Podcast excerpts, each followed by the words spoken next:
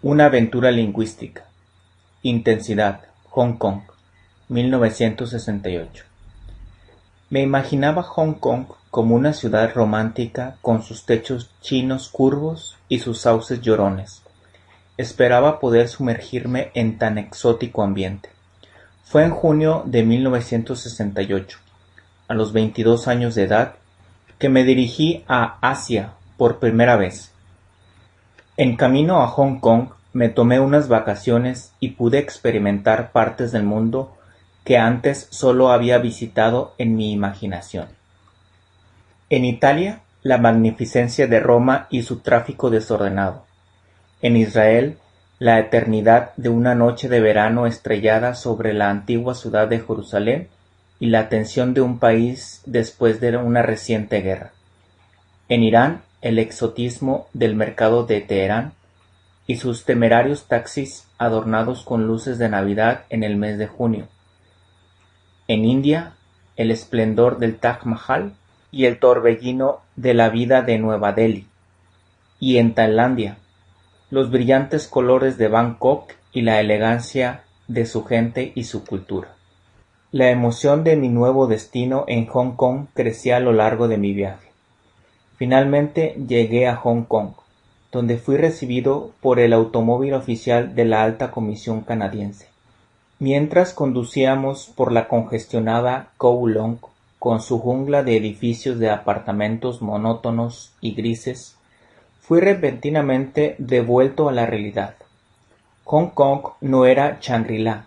Sin embargo, a medida que nuestro automóvil subía al ferry para cruzar desde Kowloon hacia la isla de Hong Kong, fui rápidamente recibido por un caleidoscopio flotante de buques de carga, barcazas, buques de guerra, veleros chinos y yates con un telón de fondo de modernos rascacielos e imponentes edificios coloniales, todos dominados por la vista de Pico Victoria del lado de Hong Kong.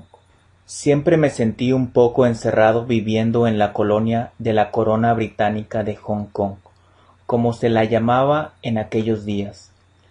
Para poder ir a cualquier lugar, había que tomar un avión o un bote. China estaba básicamente encerrada y esto podía resultar deprimente. Sin embargo, la forma más económica de alegrarme era pagar diez o quince centavos de Hong Kong para cruzar el puerto en el ferry Star. Nunca me cansaba de estudiar el horizonte y el tráfico marítimo durante los quince minutos que duraba el viaje. Los primeros meses viví del lado de Hong Kong, cerca de Stanley y Repulse Bay.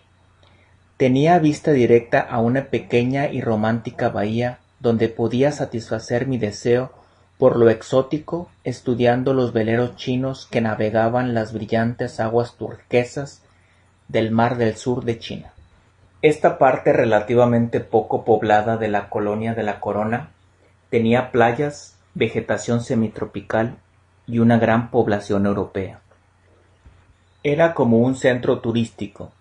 Se supone que viviría allí y asistiría a la Universidad de Hong Kong donde habían estudiado idiomas los otros estudiantes diplomáticos. Pero después de unos meses decidí vivir y estudiar del lado más densamente poblado de Kowloon y me inscribí en la Universidad China de Hong Kong.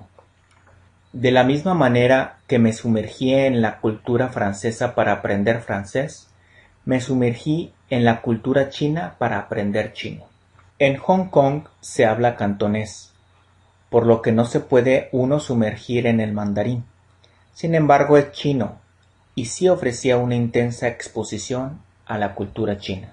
Salí de mi cómodo capullo occidental y me expuse a diario a los sonidos y olores de las pobladas calles y mercados, los comercios de venta de productos medicinales chinos y otros productos exóticos, la energía de tanta gente trajinando por los talleres callejeros, o pregonando productos que a menudo cargaban balanceados en una pértiga. Cerca de mi escuela o en la atestada Simchatsui, distrito de Kowloon, por poco dinero podía almorzar fideos o arroz concurrir con los trabajadores o disfrutar de suntuosas comidas cantonesas en restaurantes de lujo. Había muchos restaurantes de cocina típica de distintos lugares de China: Beijing, Shandong, Sichuan y Chaozhou, entre otros, todos abarrotados en angostas calles llenas de gente. Este era mi entorno cotidiano mientras estudiaba chino. Indirectamente estaba siendo condicionado a aceptar el idioma. Aún recuerdo las conversaciones en mandarín con mis profesores a la hora del almuerzo, mientras comíamos Go Rou, estofado de cerdo con ajo, mantou, pan al vapor y sopa de anguila. Estos encuentros informales fueron mis experiencias de aprendizaje más placenteras y relajantes. Los profesores hablaban de su niñez en China y otros temas interesantes. En una comida china todos se sirven de la misma bandeja con sus palillos. Siempre fui de buen comer. Y como era el único canadiense en la mesa, comenzaron a llamarme Yanada, Canadá en mandarín, poniendo el acento en nada, que significa llegar a tomar la porción grande.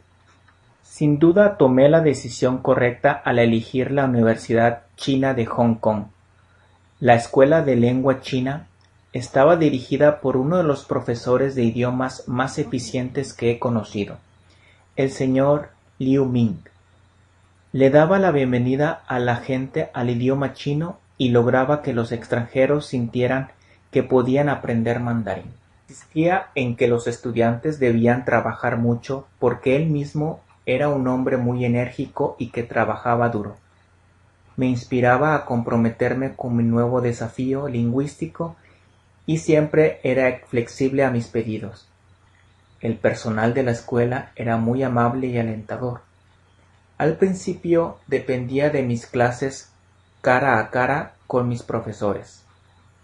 Sin embargo, pronto comencé a sentir que mis clases eran una carga. Estaba obligado a asistir a clases durante tres horas cada mañana algunas veces estaba cansado y apenas prestaba atención. La eficiencia de los profesores variaba. Algunos insistían en explicarme en inglés, lo cual me resultaba bastante tedioso. La tendencia en aquellos días era poner énfasis en ejercicios que a menudo eran agotadores y aburridos. Las mejores sesiones eran aquellas en las que el profesor solo hablaba sobre algún tema interesante la mayor parte de mi aprendizaje provenía de estas charlas informales y del estudio intenso en casa. Fue la energía del director Liu Ming quien nos observaba y nos desafiaba, lo que realmente me inspiró para trabajar con empeño. Los textos que utilizábamos eran del programa Yale en China.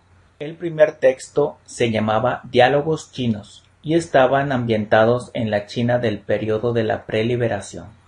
Los diálogos describían a un tal señor Smith que vivía, trabajaba y viajaba por China de Shanghái a Nankín y Beiping, como se la llamaba en los días de Kuomintang.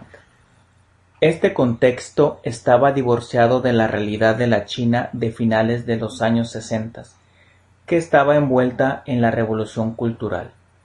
Recuerdo muy poco del contenido de este libro de texto, pero me di cuenta de que un texto artificial como este probablemente sea necesario al comienzo del aprendizaje de un idioma.